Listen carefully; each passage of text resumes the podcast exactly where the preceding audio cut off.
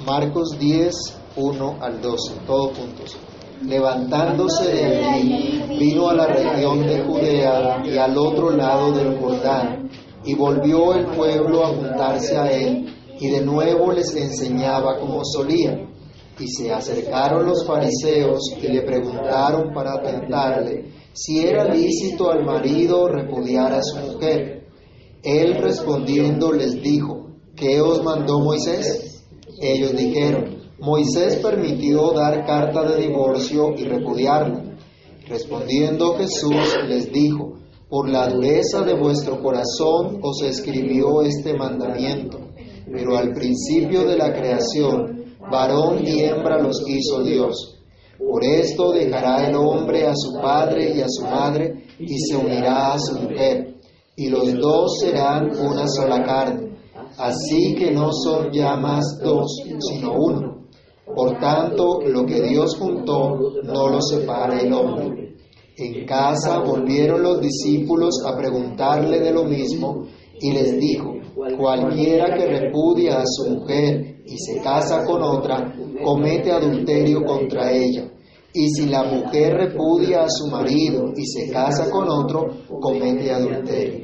Amado Dios y Padre que estás en los cielos, en el nombre del Señor Jesús, te damos gracias por tu palabra y rogamos, Señor, que tú bendigas, que tú prosperes tu palabra, que tu palabra corra y sea glorificada, Señor.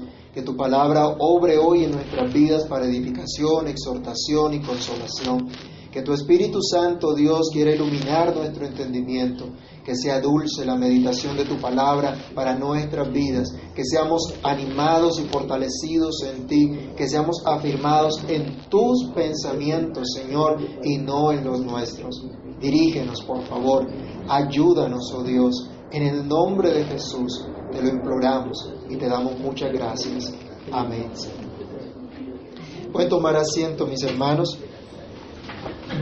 Ha concluido el ministerio de retiro del Señor Jesús, como habíamos venido estudiando, donde el Señor se había alejado de las multitudes y se había dedicado entonces a enseñar a sus discípulos en una manera particular.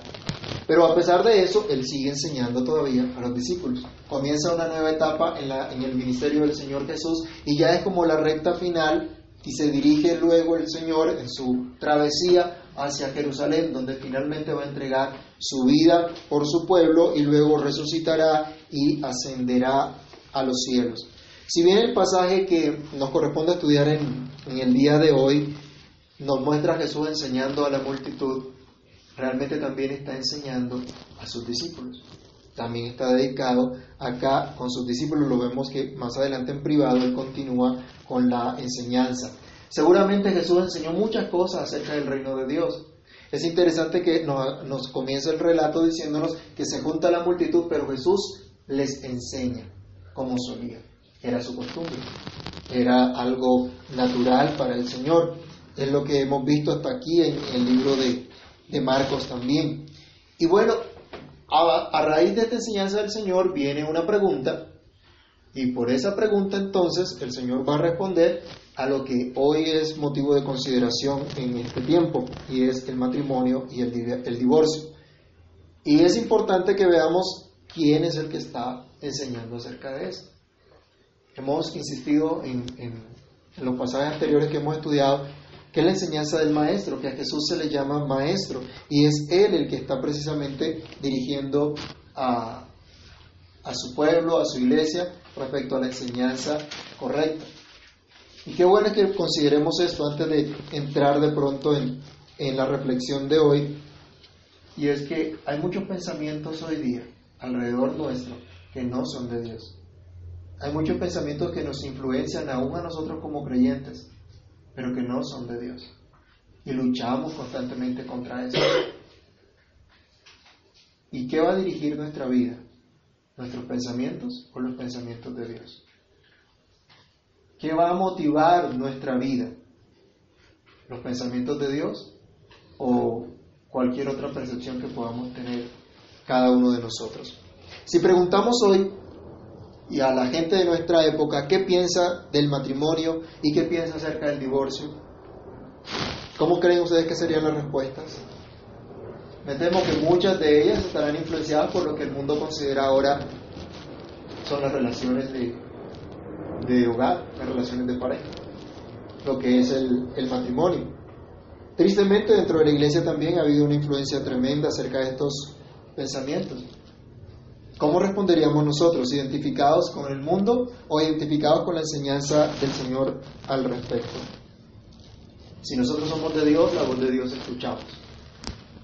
Y somos llamados a escuchar precisamente esa voz de Dios y a considerar el matrimonio, el divorcio, como lo ve Dios y no como lo ve nuestra sociedad.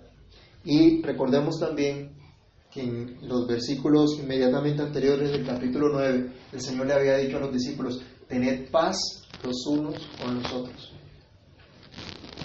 Podemos tener paz entonces también y descansar en lo que el Señor enseña respecto a lo que es realmente el matrimonio y lo que piensa Dios respecto al divorcio.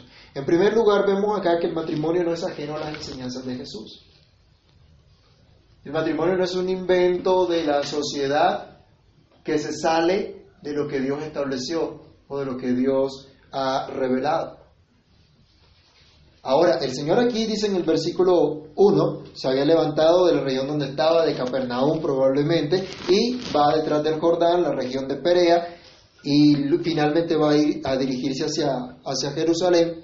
Pero dice que otra vez la gente se juntó a él, y otra vez él comenzó a enseñar, y luego vienen los, los fariseos a hacer una pregunta para tentarle, y entonces el Señor le va a contestar y le va a hablar acerca del, del, del matrimonio, acerca del divorcio. ¿Alguien recuerda otras ocasiones en que el Señor haya hecho algo similar con las, con las multitudes a lo largo de lo que hemos estudiado de, de Marcos? ¿Qué hacía Jesús con las multitudes? ¿Hacía un show, un espectáculo? Los enseñaba. ¿sí? Y esas enseñanzas iban acompañadas una y otra vez con manifestaciones de la bondad, de la misericordia del Señor, sanaba a los que estaban enfermos, libertaba a los que estaban endemoniados, pero era algo general en la, en la obra del Señor Jesús estar enseñando. Pero otra cosa que era característica también era que no se dejaba esperar las críticas de sus opositores. Estaba el Señor enseñando, pero ahí estaban los fariseos también criticando y señalando al Señor Jesús. Es interesante notar acá que el Señor no estaba buscando entretener a las multitudes, sino pastorearlas con enseñanza correcta, con enseñanza sana. Y aquí hago un paréntesis, en eso consiste el pastoreo, en enseñar correctamente, en enseñar la verdad de Dios, en manifestar lo que es de Dios. Ese es nuestro alimento. La Biblia dice, no solo de pan vivirá el hombre, sino de toda palabra que sale de la boca de Dios. Si no entendemos que lo que Dios nos da, que la palabra de Dios es alimento para nuestras vidas, no nos vamos a alimentar en realidad. Y tristemente muchas personas tienen un concepto equivocado de lo que es el pastoreo. El pastoreo es mostrar el camino del Señor, es mostrar la bondad de Dios. ¿Y cómo se hace eso? Presentando la verdad de las Escrituras, presentando lo que Dios dice. Jesús es el buen pastor el que busca el verdadero alimento y sustento para sus ovejas. El buen pastor sabe de lo que necesitamos y llega perfectamente a cada una de las necesidades que tenemos como ovejas. En este caso específico, fueron los críticos fariseos los que vinieron con esta pregunta. Pero Jesús aprovecha esa pregunta que no iba encaminada a resolver una inquietud profunda que había en los corazones de estas personas, sino que iba encaminada a tentarlo. Pero a pesar de eso, el Señor da una enseñanza que va a edificar al pueblo de Dios. Se ha dicho de paso que no debemos nosotros caer en el juego de este tipo de personas como los fariseos, ¿no? Ellos buscaban que Jesús cayera, cualquiera que fuera la respuesta, independientemente de lo que respondiera Jesús, ellos, ellos decían, la población está polarizada. Había un sector de la población que decía, la gente se puede divorciar por cualquier causa. Si la mujer dejó quemar la comida, entonces se puede separar existía, uno le parece risible, pero existía esa clase de pensamiento en la época del Señor Jesús. Habían otros que decían, no, no puede ser por cualquier causa, sino por inmoralidad. Entonces colocaban acá este, habían esa, esa, esos dos clases de pensamiento. Entonces decían, si Jesús dice que sí, O se identifica con los liberales, le echamos en contra a los conservadores. Y se identifica con los conservadores, entonces le echamos en contra a Herodes. ¿Se acuerdan que Herodes Antipas, al que Juan el Bautista señaló también de su pecado, estaba en esa condición? ¿Estaba en adulterio? Entonces decía, ahora por cualquier lado cogemos a Jesús. O habla contra Moisés, o se identifica con uno de los dos sectores, y total es que va a quedar mal. Querían hacer quedar en ridículo a Jesús y hacerlo quedar mal con cualquier sector de la población. No debemos caer en el juego de muchas personas que también presentan argumentos equivocados para polarizarnos, ¿no? Aún dentro del pueblo de Dios, hasta por la política. No vimos recientemente con el plebiscito. No vimos que aún dentro del pueblo de Dios estábamos polarizados. Y entonces el que decía sí era guerrerista y el que decía no era guerrillero. o al revés que decía el que votaba no era guerrillero, el que decía el, que votaba no era guerrerista, el que decía sí era guerrillero. Y hasta dentro del pueblo de Dios hubo confrontación. Hasta dentro de denominaciones cristianas hubo polarización. Y siguiéndole el juego a los que finalmente hacen lo que bien les parece. Una cosa es que manifestemos nuestra opinión, otra cosa es que nos opongamos entre nosotros y hagamos guerra aún entre nosotros mismos. Jesús no cayó en el juego de esta gente tampoco y enseñó la verdad, enseñó lo que Jesús, lo que Dios realmente estaba enseñando. Qué terrible entonces, hermanos, es la falta de interés de muchas personas en los dichos del Señor Jesús. La falta de interés de la gente en la enseñanza de Cristo, en la enseñanza de la palabra de Dios. Los fariseos llegaron y preguntaron, pero ellos no estaban interesados para nada en lo que Dios decía al respecto. Realmente no estaban interesados en eso, como mucha gente también hoy día. Pero a pesar de esto, el Señor Jesús utiliza la pregunta malintencionada de los fariseos para manifestar a las multitudes y a los discípulos que el matrimonio y el divorcio no eran una enseñanza ajena a la revelación que Dios había dado hasta el momento. La revelación que Dios había dado hasta ahora era suficiente para manifestar la voluntad de Dios respecto al matrimonio y al divorcio. La relación que Dios había establecido con su pueblo daba ejemplo de eso. Ahora, si ustedes analizan, la Biblia comienza en Génesis celebrando una boda y termina en Apocalipsis celebrando otra boda. Comienza con Génesis la boda entre Adán y Eva y termina en Apocalipsis la boda entre Cristo y su iglesia.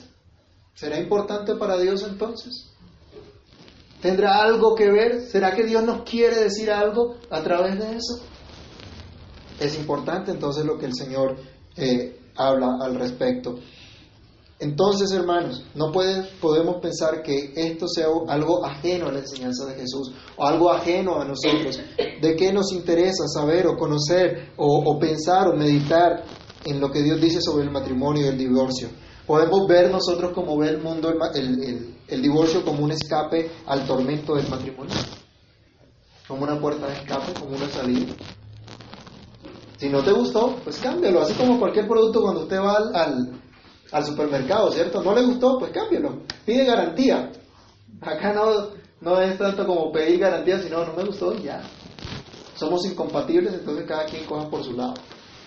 No, la Biblia no habla de eso. No podemos pensar nosotros que es correcto vivir en unión libre como la sociedad hoy nos está vendiendo, sino un compromiso de ayuda y de entrega mutua. ¿Qué es lo que quieren decir con unión libre? Que no hay compromiso. Cada quien hace lo que bien le parece. No hay compromiso de ninguna clase. Entonces, si tenemos fricción, si tenemos problemas, ¿qué hacemos? Cada quien por su lado y se acabó. Hasta luego. Eso es lo que se vende hoy día en la televisión, en los medios, por todo lado. Eso es lo que vive nuestra sociedad y es lo que hay alrededor nuestro. De eso estamos rodeados nosotros, pero nosotros no nos podemos identificar con esa clase de pensamiento. Algunos dicen, vamos a probar si nos va bien. Y si nos va mal, pues simplemente aquí no ha pasado nada. Cada quien busca por su lado cómo, cómo hace y no hay problema. No, ese no es el pensamiento de Dios. Lo segundo que vemos entonces es que el divorcio no es la salida. ¿Qué le responde el Señor? ¿Cuál es la respuesta de Jesús a los, a los fariseos? Miren cómo es, cómo son. Ellos le preguntan a, al, al Señor, si era lícito. Señor, ¿es legal? ¿Es correcto repudiar a, la, a la mujer? Él les dice, bueno, ¿y qué les mandó Moisés? En otras palabras, ¿qué dice la escritura? ¿Qué encuentran en lo que Dios ya reveló? Ustedes saben la respuesta. Mira, hay gente necia, necia totalmente, que sabe la respuesta, que sabe lo que Dios dice, pero a pesar de eso, van en contra del Señor. Van en contra de la verdad de Dios. Ellos sabían perfectamente, obviamente era una excusa para atentar al Señor, pero ellos sabían perfectamente cuál era la respuesta. Como mucha gente hoy sabe también lo que Dios dice, pero son tercos, son testarudos y van en contra de lo que Dios ha dicho. La respuesta del Señor entonces en el verso 3 encontramos acá que el divorcio no es una orden del Señor para que la, practiquen dentro del matrimonio, no es la salida inminente del matrimonio, sino más bien una regulación ante una muy mala práctica que evidencia la dureza del corazón del hombre. Fue entonces una regulación, fue permitido para evitar abusos. Vamos a leer Deuteronomio, capítulo 24, versículos 1 al 4. Cuando el Señor Jesús le dice, ¿qué le mandó Moisés? Ellos contestan de acuerdo a lo que decía Moisés. Dice, Moisés permitió dar carta de divorcio y repudiarla. Y van a Deuteronomio 24, del 1 al 4, donde está la regula, donde Dios regula ese esa práctica que se estaba dando. Alguien que lea por favor Deuteronomio 24 del 1 al 4. Cuando alguno tomare mujer y se casare con ella, si no le agradare por haber hallado en ella alguna cosa indecente, le escribirá carta de divorcio y se la entregará en su mano y la despedirá de su casa. ¿Están? Cuatro. Y salida de su casa, podrá ir y casarse con otro hombre, pero si la aborreciere este último y le escribiere carta de divorcio y se la entregara en su mano y la despidiere de su casa, o si hubiere muerto el postrer, el postrer hombre que, que la tomó por mujer, no podrá su primer marido, que la despidió, volverla a tomar para que sea su mujer. Después que fue en, envilecida, porque es abominación delante de Jehová, y no has de pervertir la tierra que Jehová tu Dios te da por heredad. Mire cómo se regula acá. Resulta que en la época de Moisés, el pueblo de Dios, recuerden, cuando se está dando toda esta legislación, ¿de dónde venía el pueblo de Israel? venían de Egipto. ¿Y los egipcios temían al Dios vivo y verdadero? ¿Los egipcios vivían conforme a la verdad de Dios? No. Ahora el pueblo tenía que empezar a andar, a caminar de acuerdo a lo que Dios había establecido. Porque por mucho tiempo habían sido influenciados por prácticas, por ideas que no eran correctas, que no eran la voluntad de Dios, pero que permearon también al pueblo. Y dentro del pueblo de Dios empezó a darse también esto. ¿Y qué ocurrió? Tocó tomar unas medidas para frenar lo que estaba ocurriendo, para frenar los abusos que estaban ocurriendo. Entonces, en la época del Señor Jesús, los fariseos y la escuela liberal estaban entendiendo acá que esa cosa indecente de la que habla Deuteronomio era cualquier cosa. Como les decía, así se quemara el arroz. Cualquier cosa. Sí, simplemente no le gustó y ya. Ahora decimos, bueno, esto parece como, es como muy machista, ¿no? Pues en, la cultura de esa época, una cultura machista realmente, la costumbre era de los hombres en divorciarse de sus mujeres, de dejarlas. Las mujeres estaban en su casa, eran entregadas a sus maridos, los maridos debían cuidar de ellas, protegerlas, proveerles. Pero si el marido se divorciaba y no le daba una certificación legal que él había roto ese compromiso, ¿cómo quedaba esa mujer? Esa mujer quedaba como una adúltera o como una fornicaria, como una mujer indecente, como una mujer inmoral, expuesta a toda clase de sufrimientos, expuesta aún a la prostitución. No era fácil entonces la situación de una mujer que un hombre la repudiara, que un hombre la dejara la exponían completamente. Y vemos aquí ahora el Señor colocando una regulación para que esto no se dé dentro del pueblo de Dios. Dice, no van a pervertir el pueblo del Señor, no van a hacer esas prácticas. Tal vez los, el pueblo de Israel había visto a los egipcios haciendo eso, tal vez había visto la cultura de su época haciendo eso, pero al pueblo de Dios no le era permitido hacer eso. Para los lectores iniciales de Moisés, esta cosa indecente era totalmente claro. Para generaciones posteriores ya no fue tan claro. Y por eso empezaron esas posiciones de las que hablamos ahorita, donde decían que cosa indecente se refiere a cualquier cosa. Pero vamos a ver ahorita que el Señor Jesús va a dar una interpretación de lo que significa realmente esa cosa indecente. Pero hasta aquí lo que estamos viendo es, no es un mandamiento del Señor, tienen que divorciarse. Es una regulación para evitar estos abusos que se estaban dando alrededor del pueblo y que aún el pueblo de Dios estaba influenciado por los pensamientos de la cultura contra las mujeres, con el abuso que se estaba cometiendo contra las mujeres. Pero vemos aquí a Dios defendiendo a aquellas a quien no estaban defendiendo los hombres, protegiendo a aquellas que Dios había mandado que los hombres debían proteger.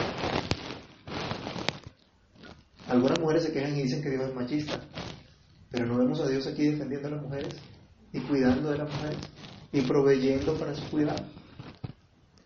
Con esta regulación, el hombre debía pensar más de una vez si realmente se quería divorciar, porque tenía que dar también a una dote y debía legalmente decir que él había roto su vínculo matrimonial y nunca más podría volver a casarse con esta mujer. La perdía para siempre. Ya no podía volver a ella porque es como si él hubiera muerto para ella y ella quedaba libre y podía volverse a casar. Entonces, no era cualquier cosa un, divorcio en este sentido, y Dios lo regularizó. Fue permitido, pero por la dureza del corazón del hombre.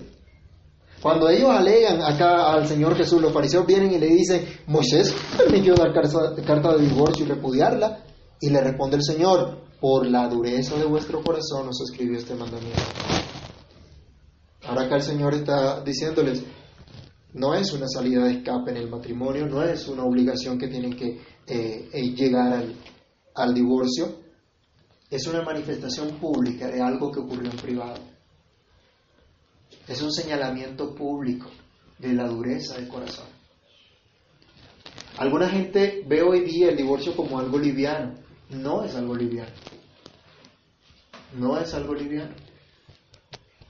Allí se manifiesta realmente cuán duro es el corazón del hombre, cuán rebelde ha sido el hombre ante, la, ante lo que Dios dice, tanto en la época de Moisés como en la época del Señor Jesús y en la nuestra. Cada vez que hay un divorcio se manifiesta la dureza del corazón del hombre.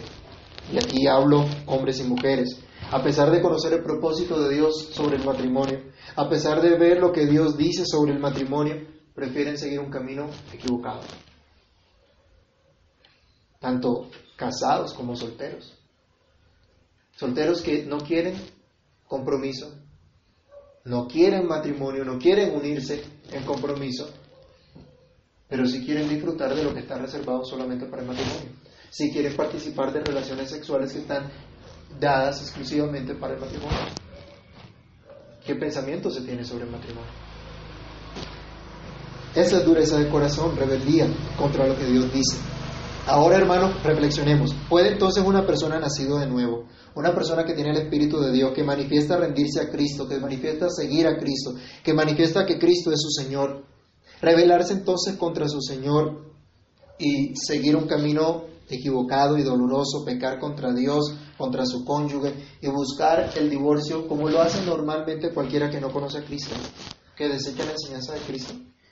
El divorcio no es conforme al principio de Dios. Jesús sigue diciendo, pero al principio de la creación, varón y hembra los hizo Dios.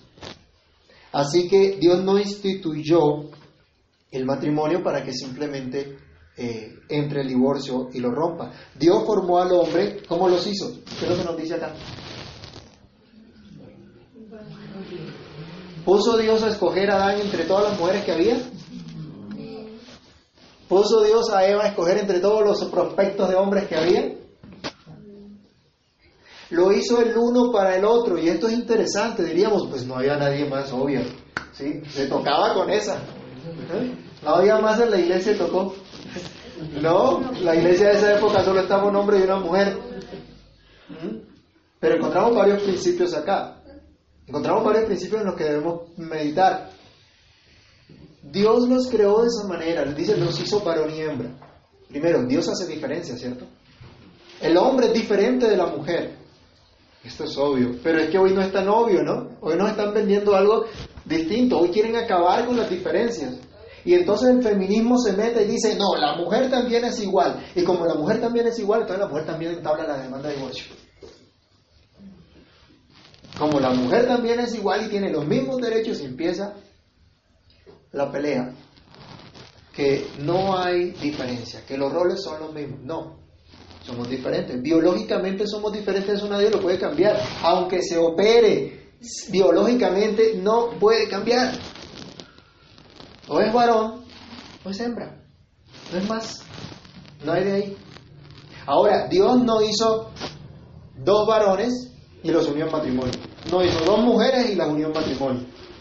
Tampoco hizo un hombre y varias mujeres para que el hombre escogiera, ni para que tuviera un harén.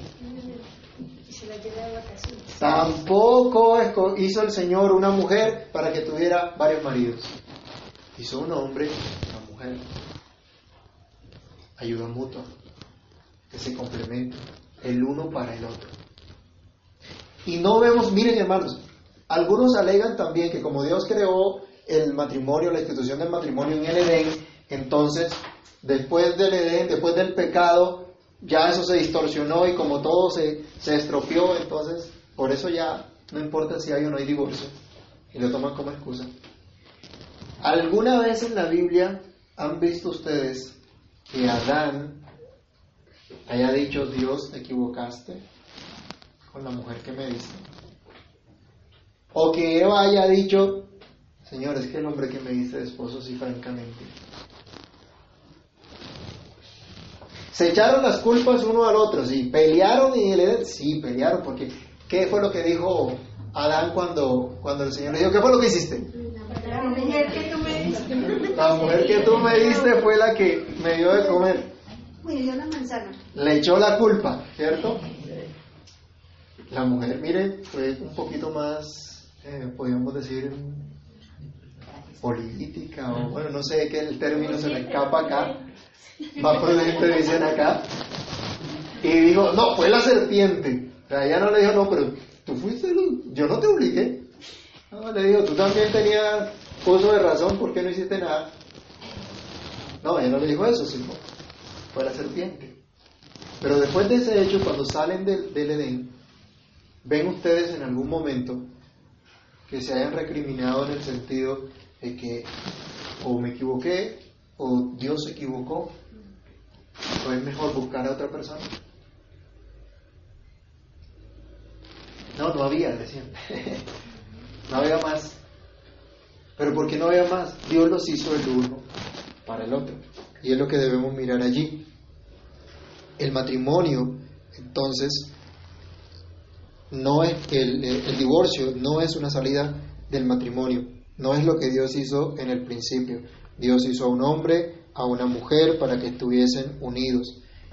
Hasta aquí podemos decir nosotros claramente, enfáticamente, el divorcio no es una salida. Todos los matrimonios tienen conflictos a causa del pecado, a causa del pecado tanto del hombre como de la mujer. Pero el Señor nos manda mirar el principio que fue Él el que nos juntó y que no se trata de nosotros, que se trata de la gloria de Dios. Y no, va a dar gloria a Dios el matrimonio fuera de los parámetros del Señor. No va a dar gloria a Dios el matrimonio entre dos hombres o dos mujeres por más que digan que se aman. No va a dar gloria a Dios el matrimonio entre un hombre y varias mujeres o viceversa. Da gloria a Dios el matrimonio entre un hombre y una mujer en unidad como Dios los ha establecido. Y allí pasamos a nuestro tercer punto, y es que el matrimonio es indisoluble. Esto de pronto hoy día suena como tan anticuado, ¿no? Ante todo este tema moderno que vivimos, decir que el matrimonio es indisoluble eso es una locura, eso es una utopía. Pero no, aquí hay un hermano recién casado, digo, no, no, eso no es hermano. Con lo dicho hasta ahora entonces decimos, el matrimonio es indisoluble, no es la voluntad de Dios el divorcio. El divorcio sí está regulado por la dureza del corazón del ser humano, como acabamos de leer en Deuteronomio 24, pero también como el Señor amplía en, Mateo 19, cuando usted lee el pasaje paralelo, seguro lo han estudiado, lo pueden leer nuevamente en casa, allí van a encontrar que el Señor entonces está interpretando yo veo que el Señor está interpretando esa cosa indecente que dice Deuteronomio como inmoralidad sexual. Porque Él dice, todo aquel que se divorcia de su mujer o si la mujer se divorcia del marido, a no ser por causa de fornicación, ese término que se traduce por fornicación se refiere a inmoralidad sexual, incluye toda clase de pecados sexuales. Entonces dice allí, a no ser por esto, que se dé el divorcio, entonces cometen adulterio el uno contra el otro. A no ser por esto. Luego Pablo, también completando la revelación del Señor en este aspecto, da una regulación también sobre eso. Y ustedes pueden encontrar en 1 Corintios 7, del 10 al 15, o vamos a leerlo, para que veamos también cómo se regulariza también este aspecto en la iglesia en el Nuevo Testamento con la autoridad apostólica, en unos casos específicos, unos casos especiales, que no es una obligación el divorcio, pero que sí está regularizado para evitar abusos y perversión dentro del pueblo de Dios. Alguien que lo lea 1 Corintios 7 del 10 al 15. Pero los que están unidos en matrimonio no yo, sino el Señor. Que la mujer no se separe del marido. Y si se separa, quédese sin casar o reconciliarse con su marido. Y que el marido no abandone a su mujer. Y a los demás, yo digo, no el Señor. Si algún hermano tiene mujer que no sea creyente y ella consiente en vivir con él, no la abandone y si una mujer tiene marido que no está creyente y él consiente en vivir con ella, no lo abandone. Porque el marido incrédulo es santificado en la mujer y la mujer incrédula en el marido. Pues de otra manera vuestros hijos serían inmundos, mientras que ahora son santos. Pero si el incrédulo se separa, sepárese, pues no está el hermano o la hermana sujeto a servidumbre en semejante caso sino que acá nos Entonces, ¿Pablo qué hace? ¿Qué principio recoge Pablo? El divorcio es una salida para el matrimonio, que si tienen problemas, pues listo, acaben con eso. No, él dice, no se separen. Ahora, existían matrimonios mixtos. Resulta que había una pareja de incrédulos, dentro de esa pareja de incrédulos llegó uno a, Cristo, y entonces decía, ¿y ahora qué hago? ¿Dejo al creyente hijo del diablo este? no. Pablo dice, no lo haga. Si él consiente en vivir con usted, no lo deje. Va a ser santificado, así como son santificados sus hijos. Sea un hombre, sea una mujer. Dice, no, no, no, no le deje. Ahora, si el incrédulo toma la iniciativa y lo abandona, lo deja, pues no hay otra solución en ese sentido. No hay más, no hay más que hacer en ese, en ese caso. Le dice, Sepárese entonces. ¿Sí? Pero ¿qué es lo que vemos acá? Entonces, el abandono. Entonces podemos concluir nosotros las salvedades que nos da el, Nuevo Testamento, que el mismo Señor Jesús, Pablo, bajo la autoridad apostólica, está diciendo las únicas salvedades del, divorcio, dice, son la impureza sexual y el abandono. Y eso lo, lo, reconocemos también en nuestra histórica confesión de fe, que son como las únicas causales de un, de un divorcio son causales, mas no es obligación. ¿Es que acaso el Señor no llama también a que haya perdón y a que haya reconciliación, a que haya restauración? ¿No puede el Señor restaurar también? Estas salvidades siguen siendo manifestación de la dureza del corazón. Porque si se da esta cosa y se da el divorcio es una evidencia de que hay dureza de corazón. Hay personas que se han divorciado, se han vuelto a casar o están solteros. ¿Qué hacen entonces? Bueno, en Dios hay perdón, en Dios hay restauración. Volverse al Señor, implorar a Dios su perdón, reconocer que actuaron mal, que hicieron mal, lo que era contrario a Dios, pero en Dios hay restauración, hay misericordia, y que entonces abracemos lo que Dios nos enseña, los principios que Dios nos da, el diseño que Dios nos da de una unidad, esa unidad original. Leamos Juan 17, 23. Miren, el matrimonio no es simplemente para el goce y disfrute de la pareja como tal. El matrimonio tiene también unas connotaciones espirituales y nos hablan de cosas espirituales. Por eso, tanto casados como solteros debemos tener una perspectiva correcta del matrimonio. Mire, cuando el Señor Jesús ora por sus discípulos, Él, ora por esa unidad que deben, que deben mantener. ¿Qué dice Juan 17, 23?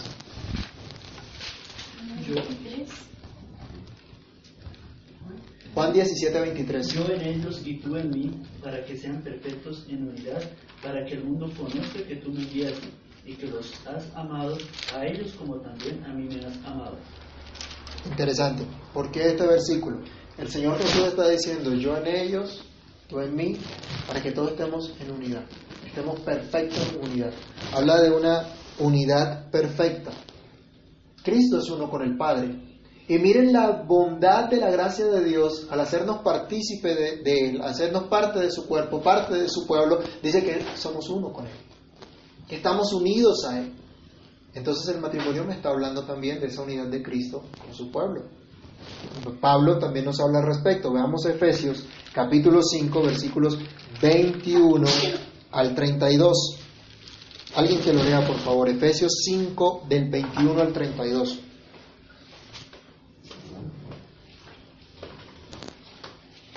Someteos unos a otros en el temor de Dios.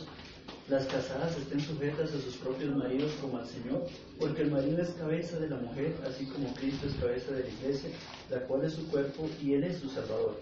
Así que, como la iglesia está sujeta a Cristo, así también las casadas lo estén a sus maridos en todo. Maridos, amad a vuestras mujeres, así como Cristo amó a la iglesia y se entregó a sí mismo por ella, para santificarla, habiéndola purificado en el lavamiento del agua por la palabra, a fin de presentársela a sí mismo, una iglesia gloriosa que no tuviese mancha ni arruga ni cosa semejante, sino que fuese santa y sin mancha. Así también los maridos deben amar a sus mujeres como a sus mismos cuerpos. El que ama a su mujer, a sí mismo se ama, porque nadie aborreció jamás a su propia carne, sino que la sustenta y la cuida, como también Cristo a la iglesia, porque somos miembros de su cuerpo, de su carne y de sus huesos. Por esto dejará el hombre a su padre y a su madre, y se unirá a su mujer, y los dos serán una sola carne. Grande es este misterio, mas yo os digo esto respecto a Cristo y de la iglesia. Por lo demás, cada uno de vosotros ame también a su mujer como a sí mismo, y la mujer respete a su marido. Pablo está dando una serie de instrucciones respecto a la unidad del matrimonio, pero toma esta unidad del matrimonio y toma el hecho mismo del matrimonio con un propósito de manifestar la unidad que hay entre Cristo y su iglesia, la relación que hay entre Cristo y la iglesia. Para eso está puesto el matrimonio, para mostrar esa unidad entre Cristo y la iglesia. Pero miren que Dios, que el Señor Jesús a través de Pablo está, Dios a través de Pablo está dando aquí unas instrucciones, un rol específico que debe cumplir el hombre, un rol específico que debe cumplir la mujer. Entonces, ¿dónde cabe el cuento del feminismo de que elimine las diferencias? Hay roles diferentes. Están establecidos papeles diferentes para el hombre, para la mujer. Ahora, nosotros sabemos que espiritualmente somos iguales delante de Dios. No es que el hombre es mayor que la mujer. Simplemente hay roles diferentes. Hay roles distintos. Primera de Pedro capítulo 3, verso 7. Allí se nos muestra el esposo es heredero de la salvación, pero la esposa es coheredera. O sea, está a la par. No es que el, el, hombre es heredero de la salvación y la mujer está por aquí abajo por si acaso alcanza. No, dice son coherederas. Cuando alguien deja una herencia y hay más de un heredero, ¿cómo se llaman todos los herederos? Coherederos está diciendo es coheredera de la salvación. Son iguales delante de Dios. Son iguales. Entonces hay un llamado a los varones a ver a sus esposas como coherederas de la salvación y no verlas como una cosa más, entre comillas, una cosa más que posee el marido. La cultura machista ve a la mujer como una cosa más, como una propiedad que tiene el hombre y no como coheredera. Y por eso vemos todos los abusos que, que se ven. Esto entonces no quiere decir que hay que eliminar las diferencias. Cada uno tiene un papel dado por Dios. El matrimonio dice es una misma carne, pero no dejan de ser un hombre y una mujer, con una biología totalmente diferente. De hecho, esto hace parte del complemento como, como parejas. No dejan de pensar y sentir diferente como hombre y como mujer, pero están unidos entre sí y unificando criterios en base a lo que Cristo enseña. Es una unidad indisoluble, dice el Señor Jesús, el versículo siguiente. Por tanto, lo que Dios juntó, no lo separe el hombre. Algunos alegan entonces, como les decía antes, que como fue instituido el matrimonio antes de la caída, por los efectos del pecado, ya no tiene el mismo rigor que tenía antes o ya no tiene el mismo carácter indisoluble que el Señor le dio. No, aquí está diciendo el Señor claramente, lo que Dios juntó no lo separa el hombre. Dice, el hombre va a dejar su papá, su mamá, su primera familia, sus afectos, y esa unidad que tuvo en esa primera familia va a pasar en un segundo plano porque ahora va a tener la unidad perfecta y completa con su esposa. Bueno, ¿y será que para esposa no aplica lo mismo? ¿Ah? Deje a padre y madre, toda la esposa, bueno, pero yo sí me quedo con mi familia. no, aquí está hablando de una unidad, una unidad perfecta. Y los que están siguiendo el librito que vamos a, que estamos tratando de, de estudiar como, como parejas, allí también toman este versículo como, como una base de, un estudio también, ¿no? Donde el, el, y eso debemos entenderlo todos, a veces es difícil, ¿no? Para muchas madres a veces es difícil desprenderse de sus hijos y entender que ya se casaron, que ya formaron otra familia. Siguen siendo sus hijos. Los hijos tienen que seguirles honrando, pero ya tienen su propia familia. Y ya entonces, como el ejemplo que dábamos esta mañana, yo no puedo ir a decirle a mi hermano cómo tiene que ir a organizar su casa. Esa es su casa, ese es su trabajo. Entonces la mamá no tiene que venir a decirle a los hijos, así es que tienen que arreglar la casa. No olvides. Eso no, no va por ahí. Son cosas totalmente diferentes. Porque la verdadera unidad ahora se forma cuando el hombre deja a su padre, a su madre, se une a su mujer. Entonces Jesús acá está diciéndole a, la gente que quería justificar el divorcio, como lo hacían las escuelas de pensamiento de las que hablamos, por cualquier causa, les dice, eso no fue lo que Dios estableció. Y yo pregunto entonces, ¿qué parte de la frase, por tanto lo que Dios juntó no lo separa el hombre, no es claro? ¿Qué parte de esa frase no es clara? ¿Mm? ¿Será que da pie para alguna duda, para alguna interpretación rebuscada? ¿Ustedes recuerdan cómo se describe todo lo que Dios creó al final de cada día de la creación?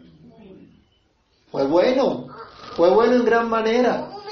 Hoy cuántas personas están odiando el matrimonio y no quieren saber nada de matrimonio. Pero ¿quién instituyó el matrimonio? Dios. Y todo lo que Dios creó es bueno. Ahora, por causa del pecado hay conflictos, sufrimos, sí, es cierto. Pero el diseño correcto, lo que Dios determinó, es bueno. Dios instituyó el matrimonio y es bueno y nadie puede cambiarlo y decir que es malo. Ahora dice el Señor Jesús que el matrimonio es la unidad entre, el, es el reflejo también de la unidad entre, es, la unidad entre el hombre y la mujer, pero también refleja la unidad entre Dios y su pueblo. Así que lo que Dios hizo, lo que Dios juntó, dice, no lo separe el hombre. Ustedes no tienen derecho a romper la unidad que Dios ha formado. En esto, lo que leímos en Efesios capítulo 5 también, vemos ese llamado a la unidad del matrimonio para manifestar la unidad del cuerpo de Cristo, de la iglesia con su Señor. Esto entonces debe servirnos a nosotros para considerar, al menos rápidamente en este, en este momento, ¿Cómo logramos la unidad de la iglesia si no logramos la unidad de nuestra casa? ¿Cómo logramos la unidad de la iglesia si nuestros propios hogares están divididos? Complicado, ¿cierto? Difícil. ¿Cómo creen que va a haber unidad en el país cuando el núcleo de la sociedad ha sido minado? Está buscando su, están buscando su destrucción. ¿Cómo va a prosperar un país así? ¿Y cómo va a prosperar nuestra iglesia si nuestras familias están divididas y no tenemos el concepto de matrimonio como Dios lo da? Si no somos un vivo ejemplo de la unión de Cristo con su iglesia. Y por último, esa unidad tristemente, a veces es mancillada por el pecado. Concluye el Señor diciendo que el divorcio, ya sea por iniciativa de un hombre o por iniciativa de la mujer, como le explica en privado a los, a los discípulos, y aquí hay un paréntesis, y es que Salomé, la mujer de, de Herodes, la que mandó a matar a, Juan el Bautista realmente, esta mujer se había divorciado de su marido. Eso no era costumbre que las mujeres se divorciaran. Ella fue una excepción a la regla cultural de esa época ella sí se divorció. Entonces les decía él, así sea un hombre o sea una mujer, como también era usual, pero para los romanos, no para los judíos, sea un hombre o sea una mujer, los que tomen esa iniciativa es pecado contra Dios. Y ya hablamos de la salvedad dada en Mateo 19. El pecado mancha, destruye esa unidad, en algunos casos llega a romperla por completo. Pero la buena noticia es que en el Señor hay esperanza. En el Señor hay perdón, hay restauración. Él llevó en la cruz el pecado, la, carga, la culpa del pecado, el castigo. En Él hay restauración. ¿Hay consecuencias dolorosas? Sí, pero hay consuelo y esperanza en Cristo.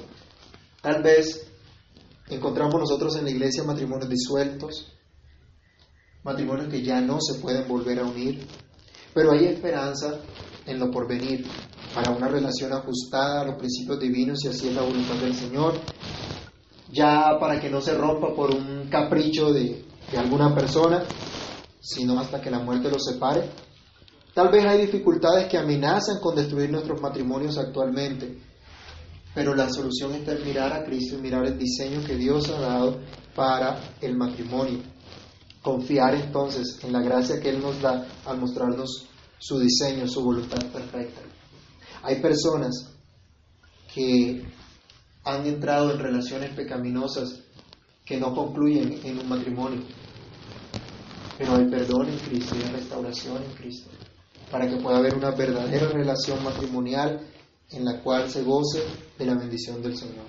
Entonces, hermanos, concluimos diciendo que el matrimonio es un diseño de Dios, es una institución de Dios y todo lo que Dios hizo es bueno, es perfecto.